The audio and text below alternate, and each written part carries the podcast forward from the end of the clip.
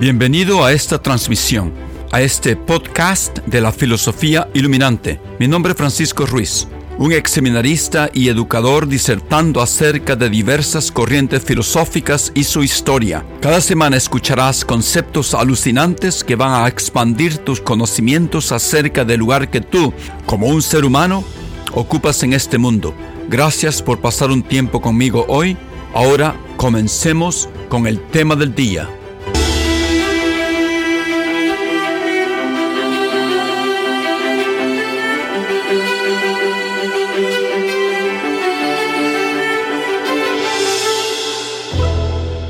Buenos días, eh, buenas tardes, buenas noches para todos aquellos que me escuchan.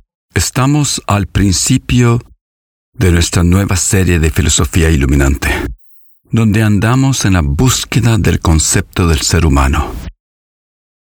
Estamos estudiando en estos momentos las diferentes maneras que los humanos usamos para adquirir conocimientos, ya sean estos verdaderos o no.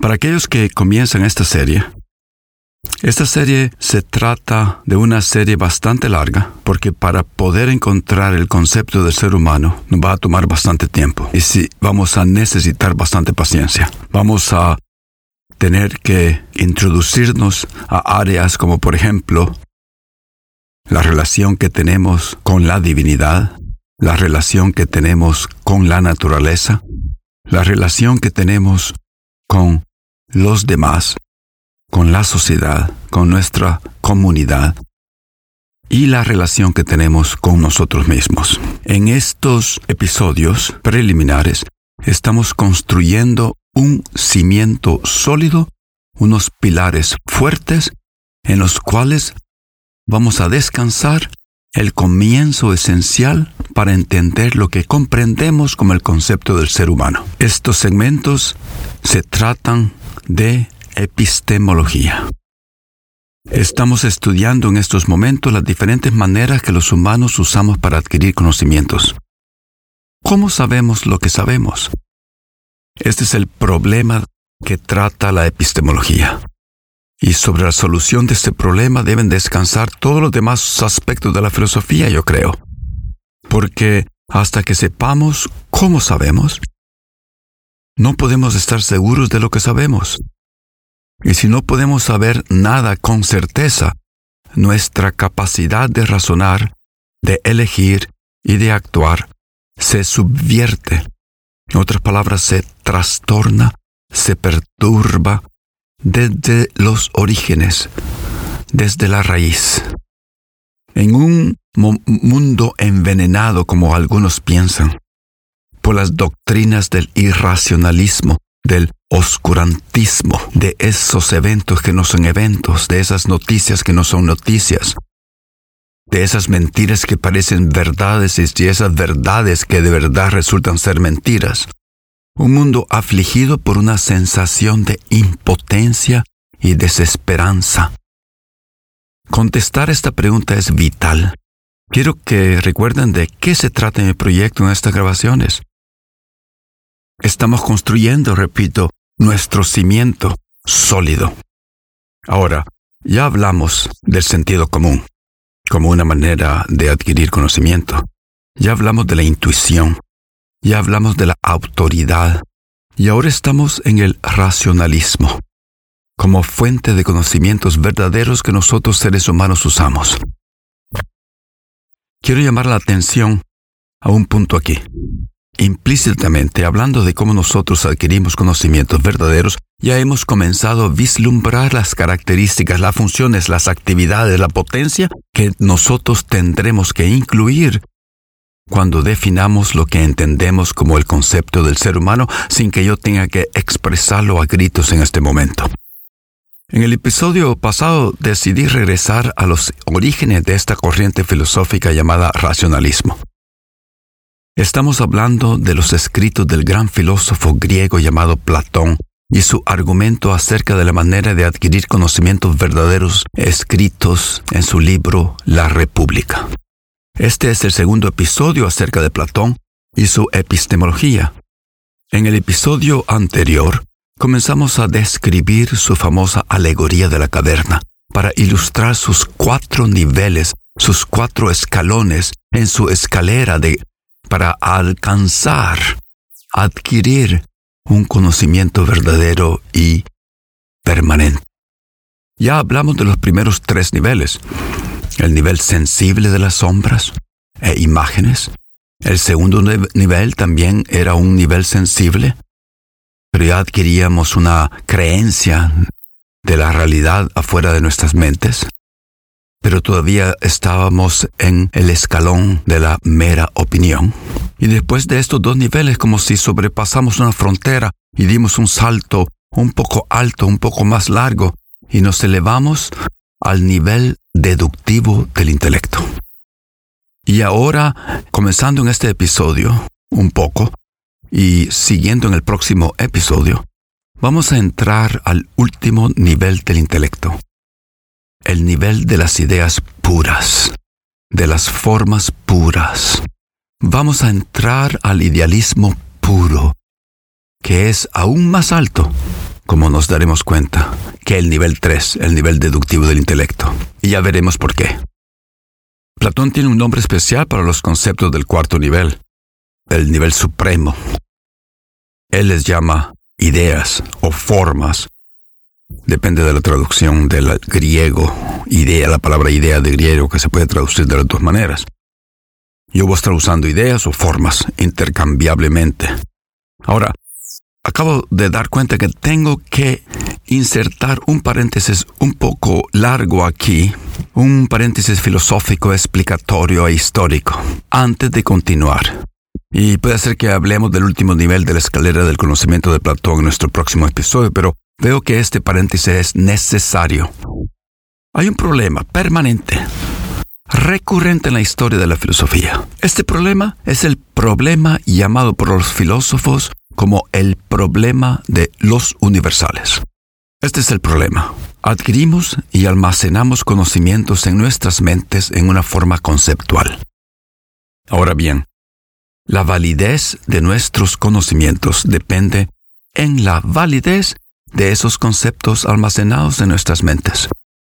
Pero esos conceptos almacenados en nuestras mentes son universales, o sea que un concepto, digamos el concepto de hombre, se aplica a hombres particulares como yo, ustedes, mi amigo Gustavo.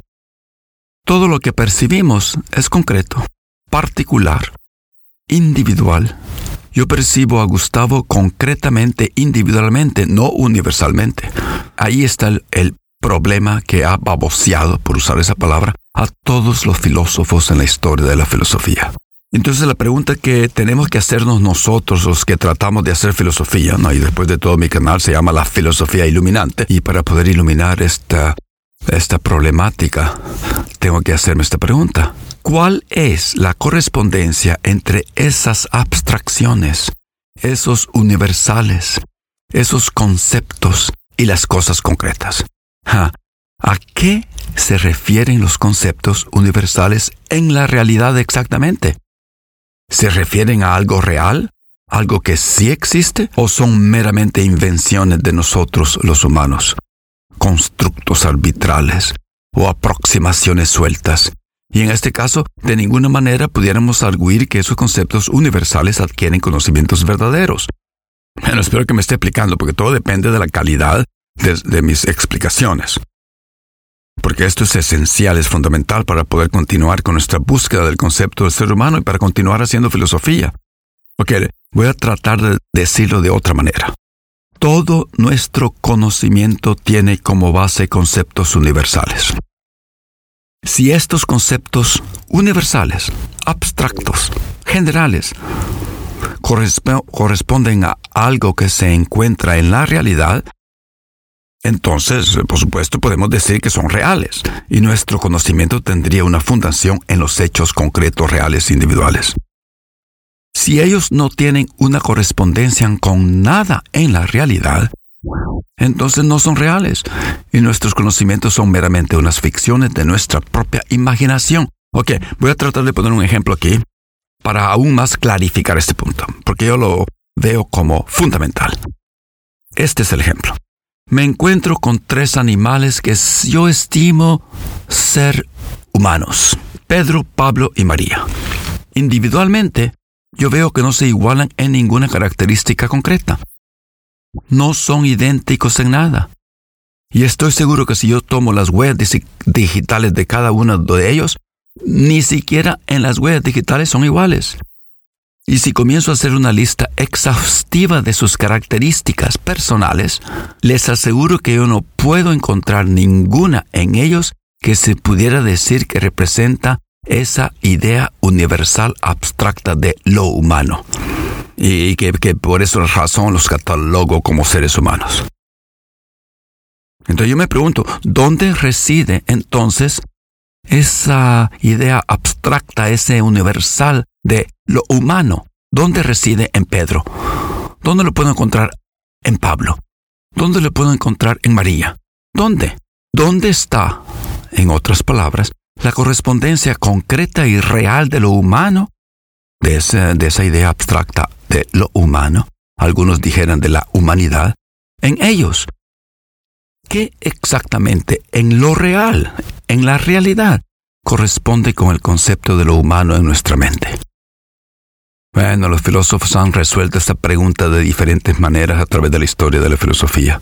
En la historia de la filosofía, esencialmente yo puedo encontrar cuatro posiciones, tal vez algunos encuentran más posiciones, pero para nuestros propósitos en estos, eh, estos episodios eh, introductorios yo voy a nombrar algunas cuatro posiciones. Ok, la primera manera bueno, no hay aquí ninguna sorpresa. Es la manera de resolver este problema, es la manera de Platón, de los platonistas y sus seguidores. A esto los podemos llamar los realistas extremos. Estos realistas extremos profesan que nuestras abstracciones universales existen como entidades reales, o pudiera yo decir como arquetipos en una otra dimensión de la realidad. No en nuestra dimensión, en nuestras dimensiones aquí, en la Tierra, en otra dimensión. Este realismo, porque son las ideas que son reales, pero son ideas y por eso es un idealismo puro de Platón, que voy a describir después de, esta, de este gran paréntesis en el próximo episodio. Este es el idealismo de Platón. En esta corriente racional idealista de Platón, de los realistas extremos, los objetos concretos, Pedro, Pablo y María, y otros objetos que percibimos con nuestros sentidos, son solamente las reflexiones imperfectas de esas ideas universales. Y cuando vemos un objeto, ese objeto concreto, esa reflexión, nos hace evocar la idea abstracta en nuestras mentes. ¿Y de dónde vienen esas ideas abstractas de nuestras mentes? Bueno, Platón va más allá de lo que ustedes piensan. Esas ideas abstractas de nuestras mentes han existido para siempre. Existieron antes que naciéramos, existen cuando nosotros vivimos y siguen existiendo después que nos muramos. Porque esos arquetipos, esas ideas, yo nosotros ya las sabíamos antes de nuestro nacimiento, en esa otra dimensión. Bueno, la segunda manera de resolver el problema de la correspondencia de los objetos concretos con las ideas universales abstractas la avanzan los realistas moderados, les vamos a llamar, guiados por el estudiante de Platón llamado Aristóteles, ese otro filósofo monumental. Las abstracciones universales son reales, pero no existen en el otro mundo, dice Platón. No, no, no, no existen en el otro mundo, en otra dimensión, en otro que sabe dónde, como dice Platón. Aristóteles refuta a Platón en este aspecto. Ellos existen en este mundo. Esas abstracciones, esos universales existen en este mundo real. ¿Dónde están? Están adentro de esos objetos. Están en lo humano, está adentro de Pablo, de Pedro y de María. Ahí está esa idea. ¿Y cómo está en es adentro? Está en unas formas que él llama esencias. Está adentro de la esencia de las cosas. Y entonces nuestras ideas abstractas se refieren a esas esencias concretas de los objetos que podemos ver y tocar. Bueno, aquí no, hay ninguna sorpresa. Vamos a estar refiriéndonos repetidamente en nuestra búsqueda por el concepto humano a Platón y Aristóteles. Eso es inevitable. Por supuesto que vamos a hacer referencia a muchos otros pensadores, escritores, artistas y filósofos en nuestra búsqueda por el concepto del ser humano, en nuestros episodios que vienen, que van a ser muchísimos. Ok, hay una tercera y una cuarta manera de resolver el problema que se cita en algunos libros de filosofía. Una manera, la tercera manera la llaman la nominalista. Esas no son palabras mías, son palabras del texto de filosofía que he leído. Lo llaman lo, la nominalista. Los nominalistas profesan que todas nuestras ideas son imágenes de los objetos concretos y que las ideas abstractas, esos universales, son solamente nombres que le damos a un conjunto arbitral de objetos concretos porque tienen alguna semejanza lejana. Entonces aquí la palabra o palabras, las frases que usamos con nuestro idioma son los que describen al sujeto. Eso es lo único que existe. Por ejemplo, si yo digo Gustavo es rojo, el predicado es rojo, esos son meramente, puramente palabras y nada más. Así que solamente existen objetos individuales y palabras para describirlos. Me parece que esta posición esquiva la pregunta y de verdad no contesta la pregunta, como quien dice, este es pan caliente y no lo quiero contestar. Finalmente, la cuarta manera de resolver el problema de, correspondencia entre lo abstracto y lo concreto lo profesan los conceptualistas, que van un poco más allá de los nominalistas cuando arguyen que nunca vamos a poder resolver el problema de correspondencia porque existen solamente conceptos, solamente ideas, solamente lo abstracto existe y se acabó.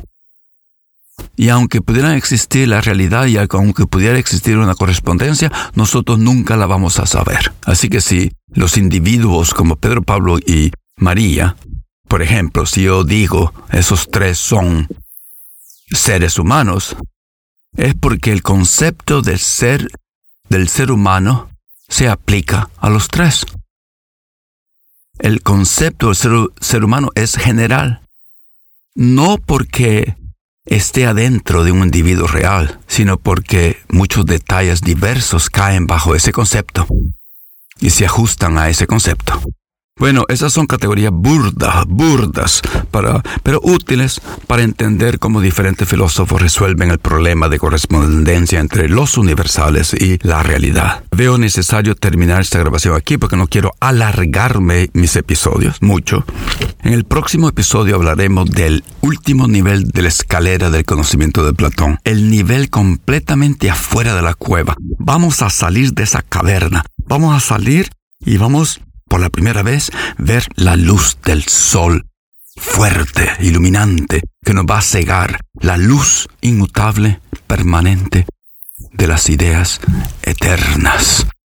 Muchas gracias y nos vemos o nos encontramos pronto. Gracias por haber escuchado mi grabación que produzco para contribuir al desarrollo humano de mis oyentes. Si te ha gustado, compártela con tus amigos y familia. Sugerencias de cómo mejorarla son bienvenidas. En los próximos episodios continuaremos discutiendo grandes ideas filosóficas que nos hacen reexaminar nuestras vidas y nuestro rol en este mundo. Hasta la próxima y que tengas un buen día.